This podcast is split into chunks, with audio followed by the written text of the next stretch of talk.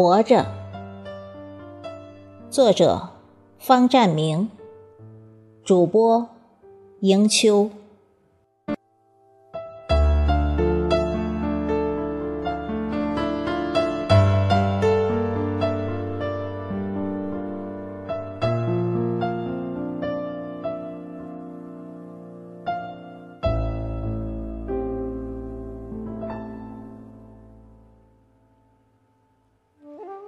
干旱了很长时间，世间万物都渴得低垂着脑袋，懒洋洋地晒太阳。也许是老天爷不忍心看着他的臣民受苦，终于发了慈悲，洒下几滴甘露，飘飘洒洒的洒满了角角落落。世间万物顿时欢快起来，都站在空旷的大地上，踮着脚，伸直了双手，贪婪地争抢着，承接着上天的恩赐。花枝和树叶也精神起来了，水灵灵的花绽放得更妖艳了，树叶更青。更绿、更鲜活了。雨悄无声息地下着，丝丝的、笔直的从天上拉下来。不过，好像不是完整的细绳，因为掉在地上啪啪的响个不停，还能溅起不小的水花。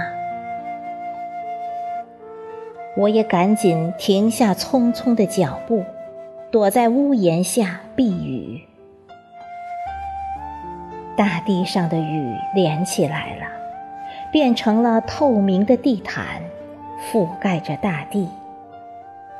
不过，这地毯是滚动着的，从高处往低的地方聚汇去了。不经意间。发现竖在屋檐墙边的两块玻璃的夹缝中，生长着两棵野菜，一棵是灰菜，另一棵是麦蒿。它们也都在吸吮着从玻璃夹缝中流下的水流，可以看得出，麦蒿嫩黄的叶芽。依附于一个枯萎的干枝之上，灰菜，则是一颗新生的蜘蛛。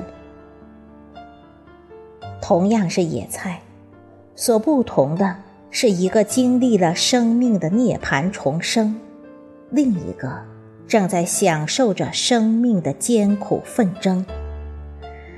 它们都顽强地伸展着蜷缩的身躯。丝毫看不出一丝退缩，似乎是在自豪地展示着：与天斗，其乐无穷；与地斗，其乐无穷；在夹缝中战斗，乐在其中。